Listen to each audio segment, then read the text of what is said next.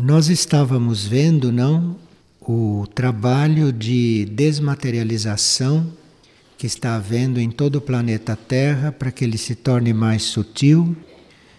E para nós é importante saber que a materialidade do nosso corpo vai diminuindo à medida que o nosso espírito se purifica.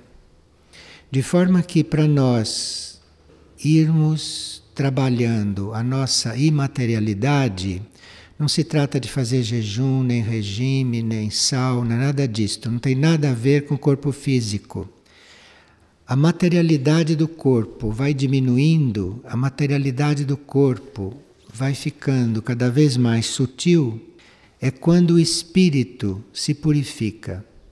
À medida que o espírito vai se purificando, o corpo vai diminuindo a sua materialidade. Em certos mundos mais adiantados do que esse da superfície, o corpo é muito menos compacto, sendo que nos mundos intraterrenos o corpo é sutil. À medida que o corpo vai se tornando sutil, ou que ele vai se desmaterializando, ele pode até se confundir nos mundos mais internos com o corpo etérico e com o corpo astral. Então, existe uma progressão de desmaterialização. O próprio corpo etérico nosso passa por transformações mais evidentes do que o físico. E este corpo etérico vai se tornando cada vez mais sensível, cada vez mais etérico, à medida que o espírito se purifica à medida que o espírito evolui. Se os mundos especiais, se esses mundos não físicos são destinados a espírito de grande adiantamento, nesses mundos muito adiantados e com espíritos muito adiantados, nesses mundos os espíritos não ficam presos os espíritos não ficam muito ligados.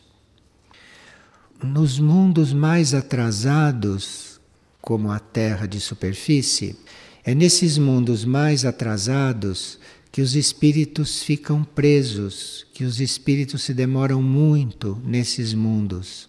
Mas à medida que a evolução vai se dando, um espírito ou uma mônada não permanece muito tempo em um mesmo mundo. Então, o fato de nós permanecermos tantos ciclos na vida de superfície, isto significa atraso, porque quando há uma evolução, os seres não permanecem tanto tempo no mesmo estado. A vida nos planos superiores, nos mundos superiores, é uma espécie de recompensa para aqueles que se purificaram ou para aqueles que procuraram se elevar. Porque nesses mundos superiores, nesses estados superiores de consciência, não existem os mesmos males, certas situações que existem aqui para o homem terreno, nesta vida de superfície. Os corpos, sendo menos materiais, os corpos sendo mais sutis, eles não estão sujeitos a moléstias, não estão sujeitos a enfermidades. E esses corpos também não têm a mesma necessidade que o corpo físico de superfície tem. E Nesses planos mais internos e mais sutis, não há essas preocupações que existem aqui no plano físico. Os seres vivem em paz. Não há guerras nesses planos de consciência ou nesses mundos. Reina uma fraternidade, porque não há nos seres humanos o egoísmo, esta característica do homem da superfície. E também não há orgulho. Então, egoísmo, orgulho são coisas que não fazem parte desse nível evolutivo. Então, a fraternidade e a igualdade é uma constante. Então, é bem diferente a situação. Então, os espíritos adiantados, ou aqueles que não encontram mais neste nível de superfície um campo para sua evolução, podem ser transferidos para esses outros esquemas. Nesses níveis também, ou nessas civilizações, não há desordens a reprimir. Então, portanto, existe aquilo que aqui na superfície é impossível, que é a liberdade, porque não há o que reprimir, de forma que não há estas coisas que nós conhecemos aqui na superfície como polícia, exército, essas coisas não existe, porque não há o que reprimir nesses seres. Como não há também esta característica humana da superfície, que é a ambição, como não há ambição, não há opressão de ninguém. De forma que é uma vida bastante diferente, é uma situação muito diferente e que é paralela a esta sutilização do corpo físico. Nesses mundos mais sutis concentram-se maior número de mônadas superiores, de mônadas mais adiantadas. E ao passo que nos mundos mais atrasados, nos mundos mais materiais, concentram-se aquelas mônadas não tão adiantadas, não tão experientes. Então, cada mundo, assim como esse da superfície, cada mundo tem uma população que corresponde à sua situação, à sua qualidade, não? E nisso está incluído ter corpo ou não ter corpo. À medida que o mundo vai evoluindo, os seres vão se tornando incorpóreos, até que existem mundos ou que existem estágios destas civilizações onde a vida é totalmente incorpórea. Então aí são as civilizações mais adiantadas. Ninguém tem corpo. E essa população nos mundos inferiores é mais estável justamente por causa do apego que elas desenvolvem pelo mundo onde se encontram. As civilizações superiores, como em Mistritlan, por exemplo, as civilizações superiores podem influir em certas leis evolutivas do planeta.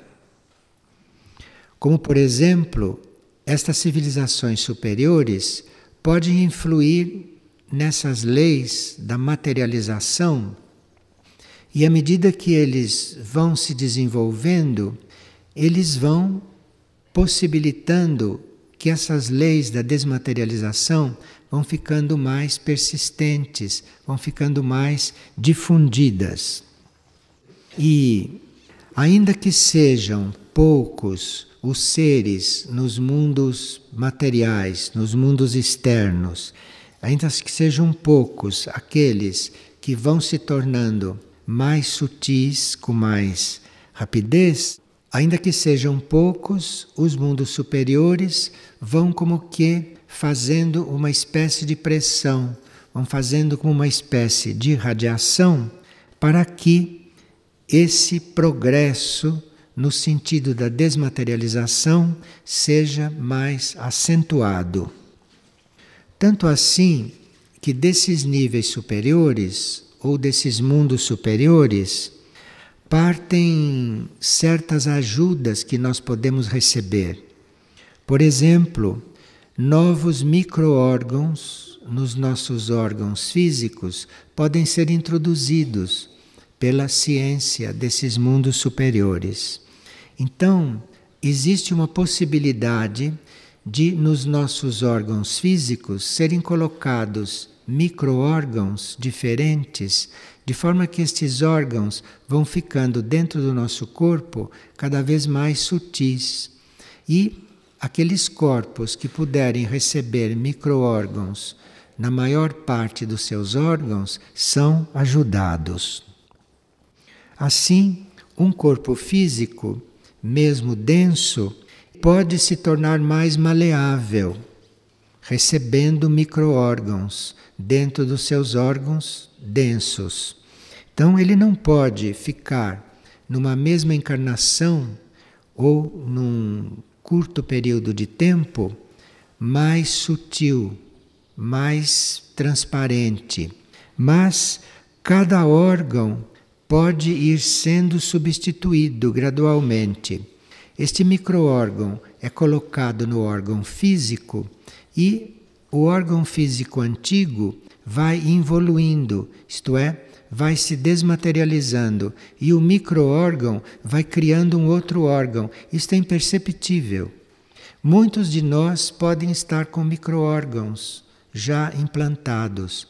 Isto quer dizer que os nossos órgãos podem estar se transformando, nossos órgãos podem estar se sutilizando.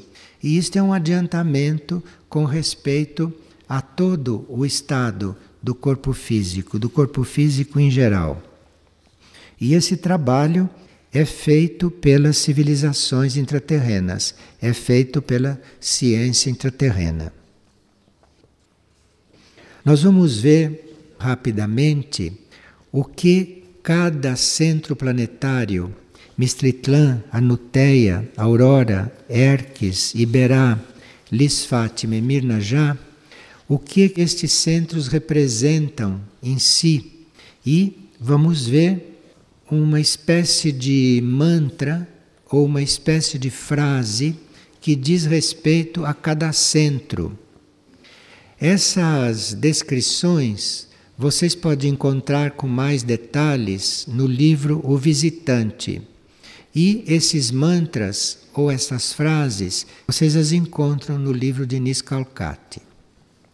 Bom, Mistritlan, esse centro planetário que é o regente do planeta, ele está com a sua atividade toda voltada para o planeta, para o planeta em si, e não tanto para indivíduos como os outros centros, como vamos ver. Mistritlan representa e expressa a mais pura vibração na vida terrestre. De forma que Mistritlan tem níveis até divinos, níveis até de vibração divina. Esse é o centro mais avançado, é o centro regedor do planeta. E é ele que no planeta custodia e proporciona um elo do planeta com fontes solares e consciências ainda mais além. Os padrões sublimes de vida, os padrões da vida perfeita que um dia deve se implantar em várias camadas, em vários níveis da Terra, esses padrões estão sendo captados por Mistritlan. O trabalho de Mistritlan é também captar esses padrões de vida avançada, ou melhor, de vida perfeita que se deveria implantar na Terra, ou que deve acontecer um dia na Terra. E à medida que Mistritlan capta esses padrões e traz para a Terra, ele se encarrega de irradiar esses padrões para todo o planeta. Então, o trabalho de Mistritlan no planeta básico é um trabalho de irradiação, irradiação de padrões perfeitos, que todos os níveis da Terra, ou todos os seres, ou todas as consciências da Terra, vão absorvendo à medida que conseguem e à medida que se abrem para eles. De forma que uma sintonia nossa com Mistritlan está diretamente ligada e coligada com novos padrões para nossa vida aqui dentro do planeta. E na civilização de Mistlitlã, nos seus níveis mais avançados, a vida divina é manifestada. Então, esta vida divina, que na superfície é impossível, em Mistlitlã ela é vivida. A frase que Mistlitlã irradia para todos nós é a seguinte: Descubra-me em ti. Isto é, não é preciso que a gente faça uma viagem a Mistlitlã. Nós não temos que viajar para Mistlitlã.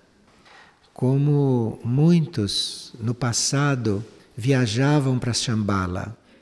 Havia seres que entravam fisicamente no deserto de Gobi, na Ásia, para encontrar Shambhala. Hoje nós não estamos mais tão iludidos. Não vamos entrar pelos Andes peruanos para descobrir Mistlitlã. Não é preciso. Descubra-me em ti.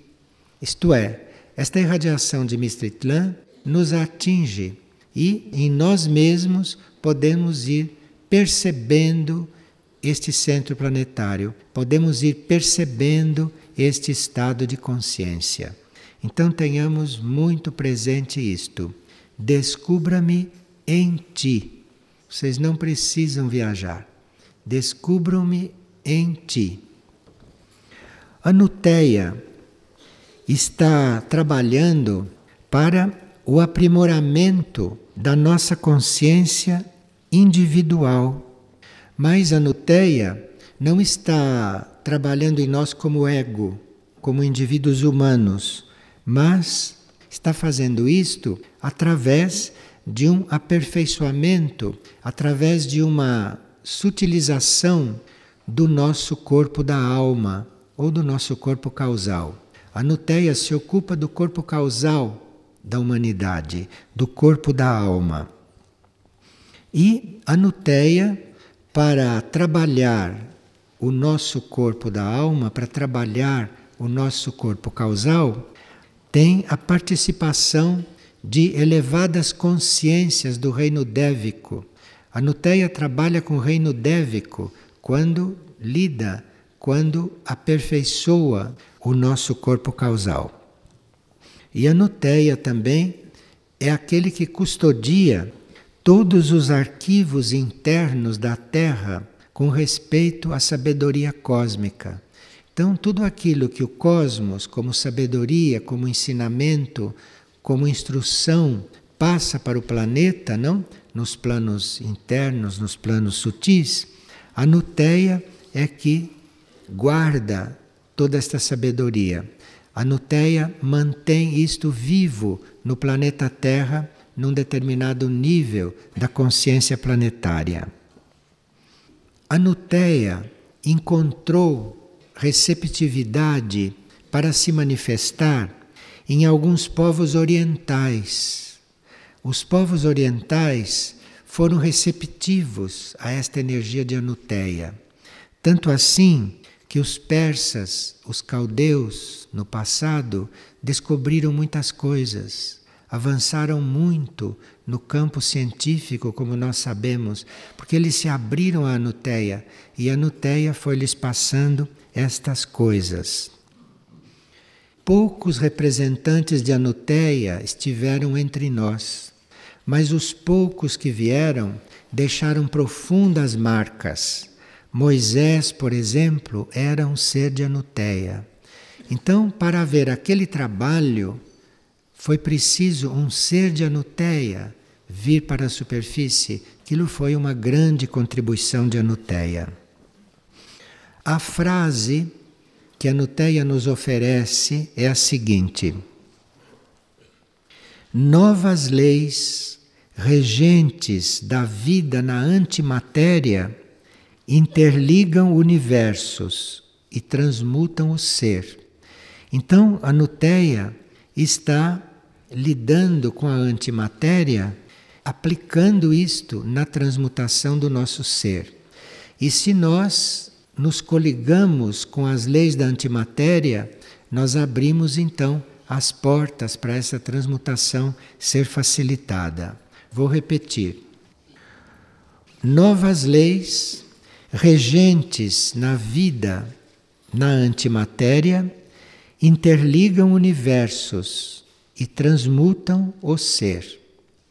Então nós temos que buscar a transmutação do nosso ser que se dá não para nossa própria ação, mas temos que buscar esta transmutação do nosso ser nas leis da antimatéria e não nas leis da matéria. Que a humanidade da superfície está já começando a se interessar pelas leis da antimatéria. E isto é uma obra de Anuteia. Essa estimulação é uma obra de Anuteia. E o conhecimento nosso da antimatéria também é trazido através de Anuteia. Aurora é o centro planetário que tem como vocação e como tendência transmitir muita alegria para as almas. Então, as almas conhecem alegria através de aurora.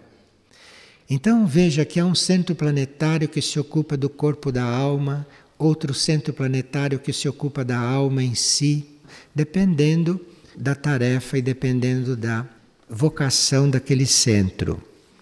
E quando a aurora transmite alegria para a nossa alma, quando a aurora faz com que a nossa alma esteja num estado de alegria, ele faz isso para dissipar aquilo que lá é considerado a noite terrestre, a ignorância terrestre.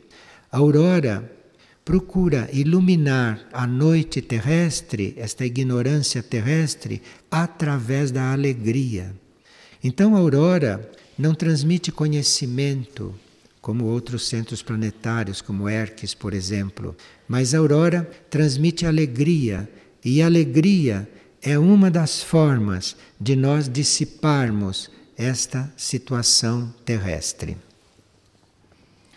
E a aurora está como centro encarregado de efetivar a cura do planeta, isto é, de trazer a cura cósmica para o planeta para transformar este planeta em um planeta sadio, em um planeta sagrado. A parte da cura do planeta, tudo que precisa ser curado no planeta, isto é através de aurora, como se a aurora fosse o nosso curador, a aurora fosse sede da cura cósmica no planeta. E a frase que corresponde à aurora é a seguinte: O raiar de um novo tempo vai revelar-se na consciência dos que amam a verdade. Esta é a frase de Aurora. Então, é o amor à verdade que é a chave de tudo, segundo Aurora. Erques, este centro muito próximo de nós, não? Porque foi um centro que se deixou fotografar em certos planos dele, etc no início foi muito fundamental para a introdução de certas energias neste trabalho, Erques desvela, inicia em quem pode receber a vida espiritual. Então nós temos vida mental, nós temos vida intuitiva, à medida que vamos evoluindo. Mas o nosso ingresso, a nossa iniciação na vida espiritual, o início nosso no nível espiritual como vida, isto é feito por Erques. Isto é algo que Erques faz em nós.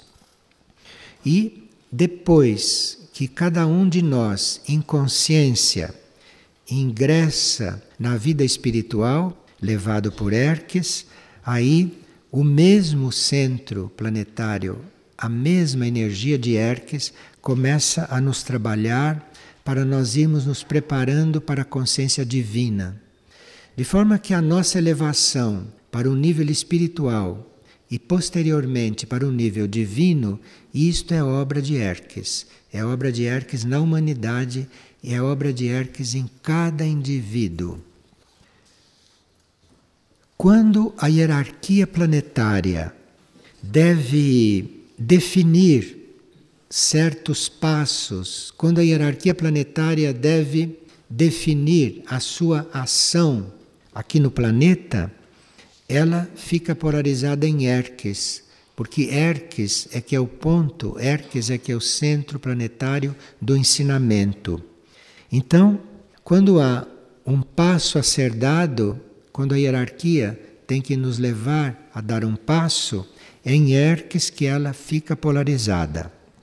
E é por isso que Hermes, em geral, é o centro planetário que recebe consciências extraterrestres, que recebe até consciências intergalácticas, para que elas possam estar mais próximas à Terra, para que possam estar ajudando mais a Terra. E também quando há um conjunto de consciências ou quando há um conjunto de seres que devem trazer para a Terra uma grande transformação ou se reunirem aqui na Terra para juntos elevarem a vibração da Terra, é Hermes que recebe essas consciências, é Hermes que abriga essas consciências na sua aura. De forma que a aura de Hermes é muito avançada. Hermes pode receber Hermes pode conter consciências muito avançadas extraterrestres e elas permanecem na aura de Hermes enquanto trabalham aqui mais próximos de nós. A frase para Hermes é a seguinte: Mistérios do cosmos estão contidos na entrega do ser ao Supremo. Isto é, se nós quisermos realmente conhecer o universo, se nós quisermos conhecer o cosmos, se nós estivermos na linha desse conhecimento, é na entrega nossa ao Ser Supremo que está a chave. Então, você, para conhecer os mistérios do cosmos, você não tem nada o que estudar. Estudar é uma coisa mental. Então, quando você transcende este nível mental, você vai aprender é na entrega, não é no estudo. Isto é muito claro na mensagem de Hermes. E esta entrega é aquilo que nos permite realmente entrar no conhecimento superior. Por que, que o conhecimento na superfície da Terra não é superior? Por que é este conhecimento de segunda ou terceira categoria? Porque não é um conhecimento obtido através da entrega, é um conhecimento obtido através de elucubrações, de pesquisas, mas não de entrega. Na energia de Hermes não é necessário nem pesquisa. Na energia de Hermes se pede a entrega. E é na perfeição da entrega que o ensinamento é absorvido, que o ensinamento é passado por Hermes e quanto maior é esta entrega, mais conhecimento o indivíduo recebe. Lá existe uma energia no próprio centro planetário que favorece, que auxilia todos os seres a fazerem esta entrega ao Ser Supremo. E, à medida que esta entrega vai sendo ampliada, o ser vai entrando em contato com seres mais avançados, com consciências mais avançadas. E é assim que em Hermes se transmite o conhecimento. E é assim que se pode conhecer mistérios do cosmos. Iberá que é um centro mais misterioso entre todos. Aqui na superfície da Terra, pouco se conhece a respeito da atividade de Iberá.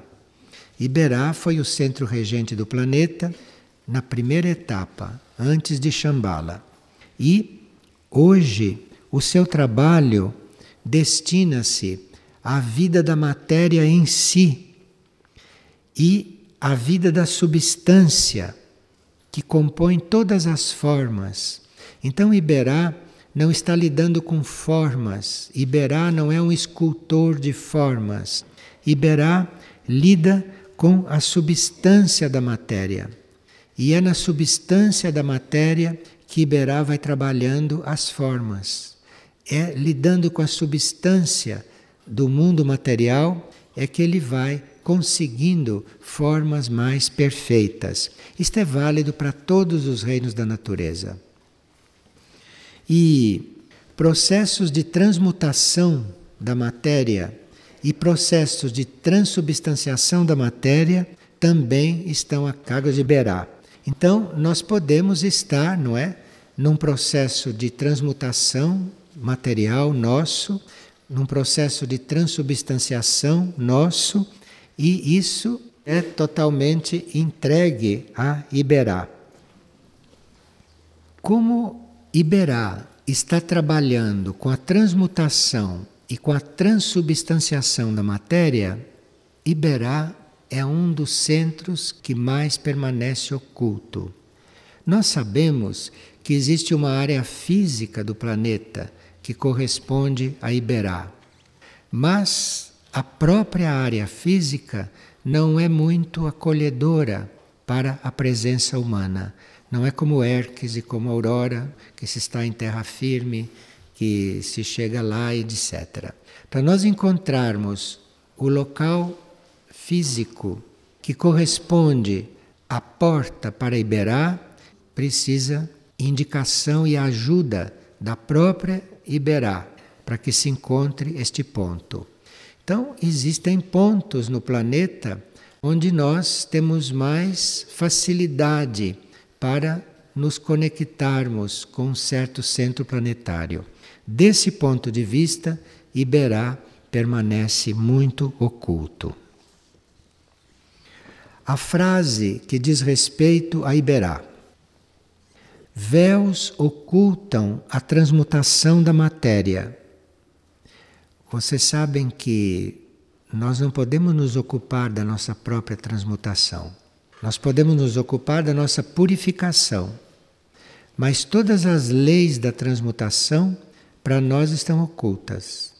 Nós não podemos transmutar o nosso ser. Nós podemos purificar o nosso ser. E aí o nosso ser atingindo um certo nível de purificação, começa um processo de transmutação. Mas a nossa transmutação é um processo inconsciente. E Iberá não mostra estas chaves. Iberá não entrega, por enquanto, a transmutação humana ao próprio homem. E ele deve saber por quê. Véus ocultam a transmutação da matéria. Fogos a incendeiam e liberam a luz. Então, ele nos diz que a nossa transmutação, ou toda a transmutação da matéria, é feita através do fogo.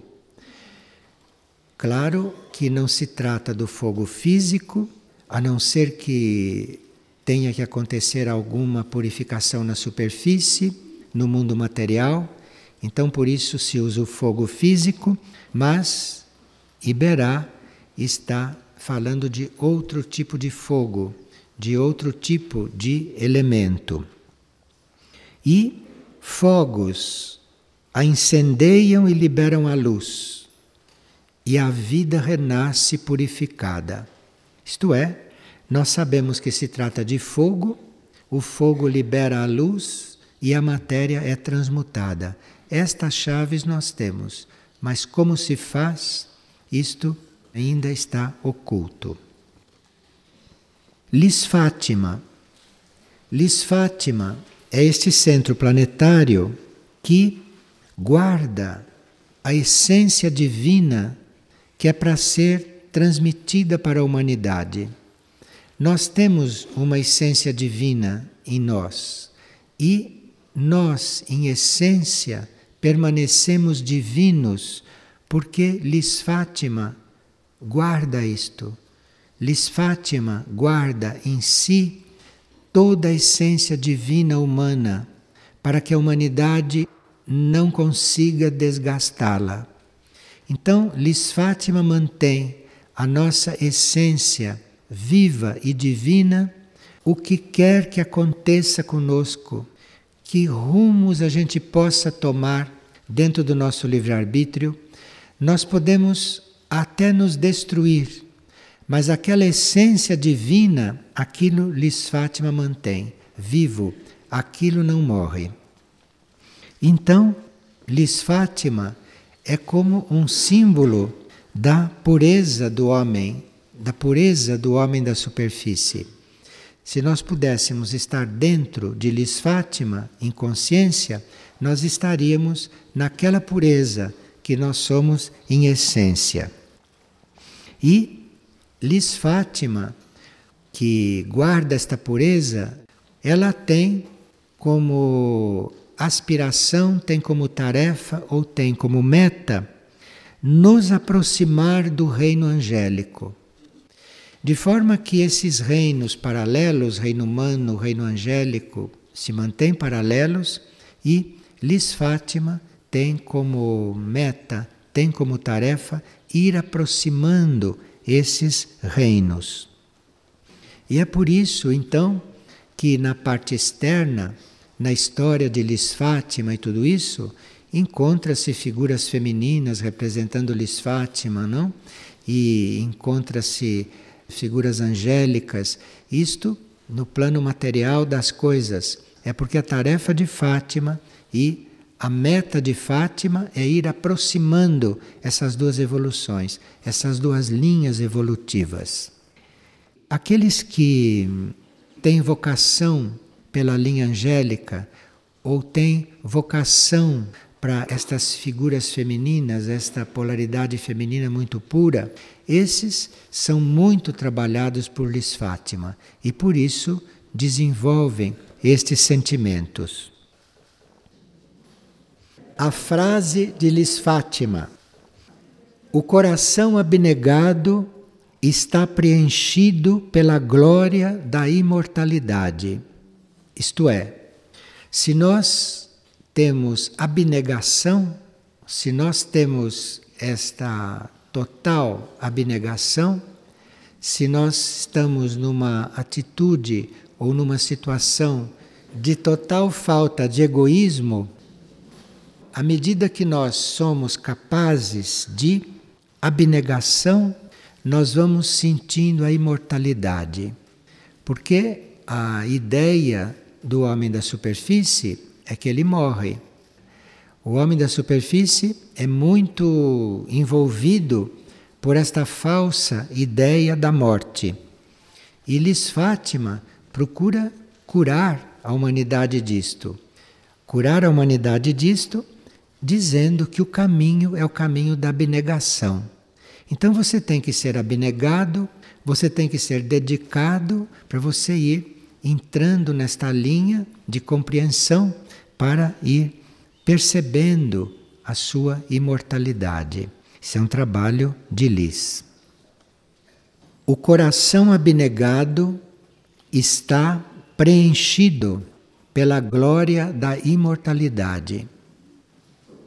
É considerado uma glória nós nos sentirmos imortais. Isto é muito raro. Sentir imortal quer dizer nem pensar na morte, nem ter a morte na consciência. Portanto, desencarnar com a maior tranquilidade. O coração abnegado está preenchido pela glória da imortalidade. Então, no fundo, o medo da morte é curado pela nossa abnegação. Nós teríamos que desenvolver a abnegação. E finalmente Mirna já, que é considerado o portal para a vida monádica, para a vida da mônada. Nós precisamos de Mirnajad para poder conhecer e para começar a viver a nossa vida monádica. As portas em nós estão abertas para a vida mental, a vida emocional astral, a vida etérica física. As portas estão abrindo para a vida intuitiva, estão abrindo para a vida espiritual, através de outros centros. Mas para a vida monádica, para nós ingressarmos na vida monádica, na vida neste nível, aí nós precisamos de Mirnajá. Precisamos deste centro planetário, do trabalho deste centro planetário em nós. Vocês viram que um trabalho espiritual aqui na superfície da Terra, que é todo baseado, não, em nós buscarmos a mônada, em nós procurarmos a mônada, estarmos muito concentrados na mônada, que é este trabalho, não? Que é um trabalho que dá um passo além da busca da alma. Os trabalhos espirituais nos auxiliam a vida da alma. Este trabalho já dá a vida da alma como relativamente desenvolvida no indivíduo. Este é um trabalho para ele encontrando a vida da mônada. E é por isso que este trabalho se dá na aura de Mirnajá. E Mirnajá estimulando o ser interno, estimulando a alma a fazer o caminho da mônada, a se abrir para a vida da mônada, ele envia ao reino humano, envia a nós um estímulo, uma necessidade de exprimirmos aspectos divinos, de forma que uma grande parte da nossa insatisfação. Vocês não sentem uma insatisfação espiritual? Vocês não sentem? Por mais que vocês façam, por mais que vocês trabalhem, por mais que vocês sirvam, vocês não conseguem apagar esta insatisfação. Esta insatisfação é necessária. É esta insatisfação que nos leva internamente a buscar finalmente os aspectos divinos que estão em um nível inconcebível para os níveis mentais em que nós vivemos. Então, esta insatisfação, que ninguém sabe dizer porquê, por mais que você dê as melhores condições para um ser, ele continua sempre insatisfeito. Você procura descobrir o que o ser precisa, você dá aquilo para o ser e aquela insatisfação continua. Isso é estimulado por Mirnajá, porque esta insatisfação que todos sentem, esta insatisfação incurável, é essa insatisfação que vai levar os seres a se aproximarem da vida divina. Não tem outro caminho, porque a vida divina atrai, mas nós não sentimos ainda.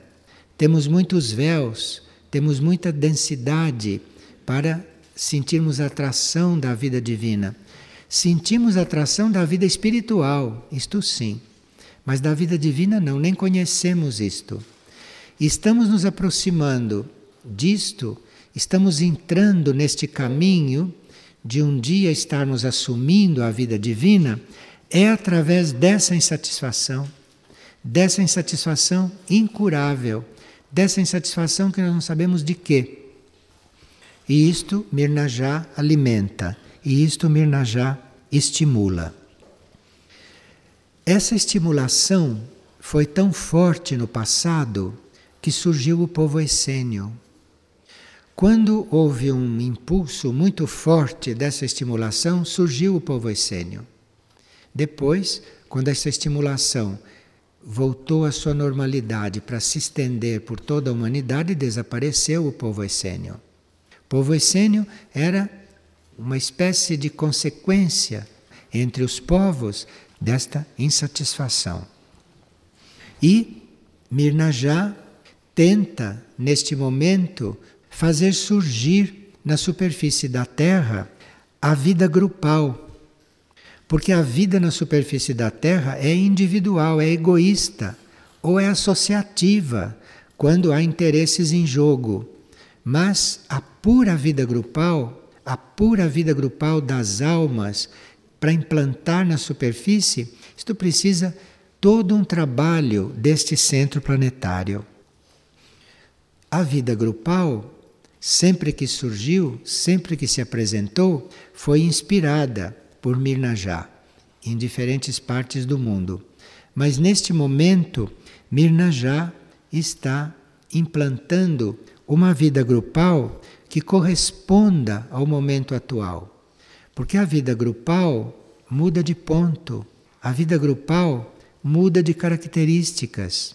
Vocês veem, por exemplo, a vida grupal em um monastério físico como é diferente da nossa vida grupal. A nossa vida grupal não nos fecha no mesmo ambiente. A nossa vida grupal é possível estando cada um de nós em um ponto do planeta e tem vida grupal. Como antigamente havia vida grupal com todos fechados em um convento. Ninajá trabalhou a vida grupal a ponto de hoje os grupos serem até informais, a ponto das almas, das nossas almas, viverem conscientemente em grupo, terem desenvolvida na sua consciência o grupo. E Mirna já está desenvolvendo a vida grupal com uma tal profundidade que nós, mesmo encarnados em corpo físico, podemos ter consciência dos grupos internos. De forma que, quando Mirnajá consegue unir um grupo interno ao grupo externo, consegue fazer a ponte e nós conseguirmos nos reconhecer em um grupo interno, então esta vida grupal já começa a ficar bem avançada. E a vida grupal que corresponde aos dias de hoje é este grupo que reconhece o seu grupo interno, que reconhece a sua contraparte interna. Mas para nós reconhecermos a nossa contraparte interna, precisa que, como grupo, externamente, nós consigamos ultrapassar todas aquelas dificuldades que os seres da superfície têm para se liberarem dessas amarras da vida individual.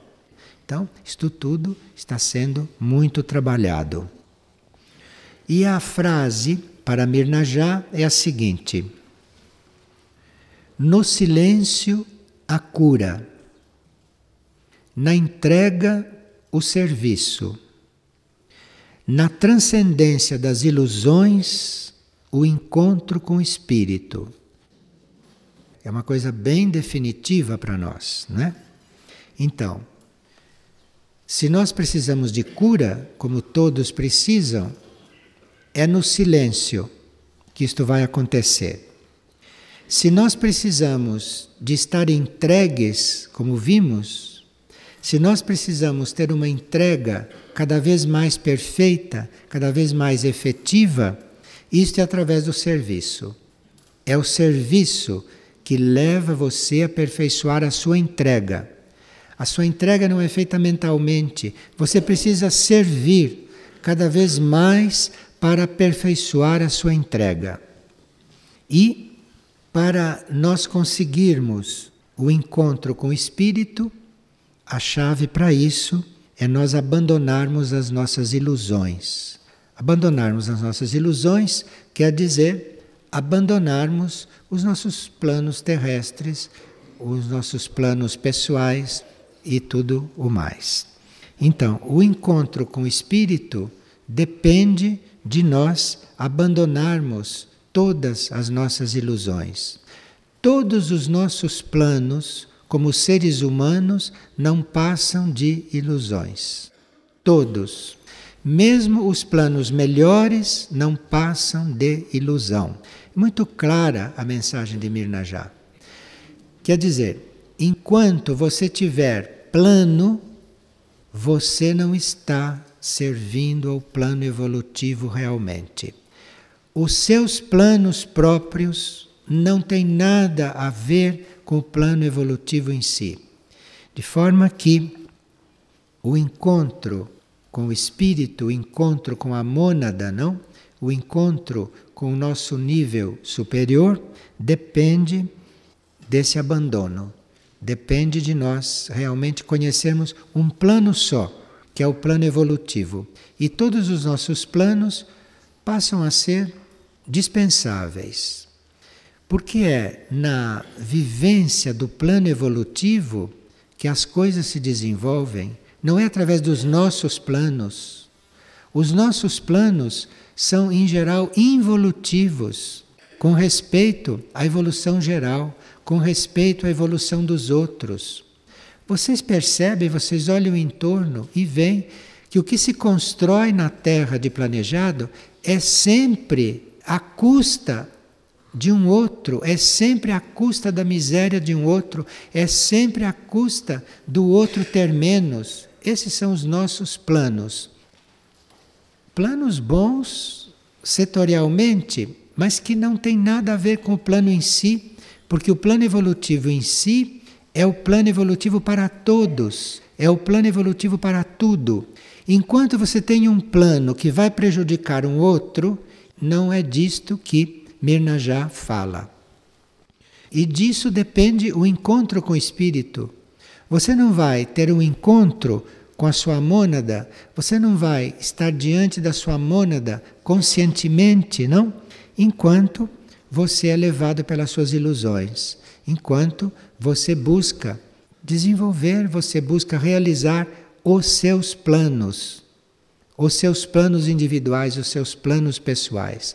Então, é um conjunto, não? De fatos, é um conjunto de silêncio, é um conjunto de entrega e é um conjunto de abandono que nos leva a este caminho monádico. Nós teríamos que aprender a viver sem fazer planos. Isto é possível. Para muitos, isto subentende desorganização, mas porque são atrasados. Porque o verdadeiro plano se realiza e nós vamos cumprindo o plano é quando não temos planos nossos. Então, cada vez que nós temos que decidir algo, cada vez que temos que planejar algo, cada vez que temos que agir, não? Socialmente, individualmente, enfim, como estamos sempre agindo, na consciência de Mirna já, nós teríamos que estar sempre perguntando se aquilo é compatível com o plano único, se aquilo de alguma forma está dentro do plano único, ou se aquilo é um plano nosso, ou se aquilo é o plano de um grupo. Então, nós teríamos que estar muito atentos com isso, isso é muito sutil e Mirna já nos ajuda muito a esclarecer isto. Digamos que nós estejamos imbuídos de alguma ação, que nós estejamos encarregados de manifestar alguma coisa. Nós temos que estar nos perguntando o tempo todo se aquilo está dentro do plano, se aquilo está dentro do plano único, se aquilo está dentro do plano evolutivo, não se é o meu plano fazer aquilo. Mirna já nos ajuda a mudar isto. Então a vida muda completamente. Deixam de existir coisas inúteis, deixam de existir coisas prematuras, deixam de existir coisas que não eram para estar ali, porque são planos nossos, são ideias nossas, são coisas planejadas por nós. Vê as vidas, as vidas humanas, como terminam, para onde levam, porque são vidas planejadas pela pessoa. A pessoa faz um plano, meu plano de vida é este, eu vou fazer este plano de vida. Ela tem que perguntar qual é o plano dentro de um plano maior. É uma mudança de consciência muito grande, uma mudança de consciência muito necessária. Vou repetir a frase de Mirnajá. No silêncio, a cura na entrega o serviço, na transcendência das ilusões, o encontro com o espírito. Porque se trata, nesta atual fase evolutiva do homem, encontrar o espírito conscientemente, fazer a vida da mônada. Porque vida da personalidade ele fez sempre, vida da alma ele faz ou fez até agora, mas agora inicia um outro tipo de vida. Aqui inicia uma outra etapa para o homem da superfície, que é a vida da mônada, que é a vida do espírito. E esse é o trabalho de Mirnajá conosco.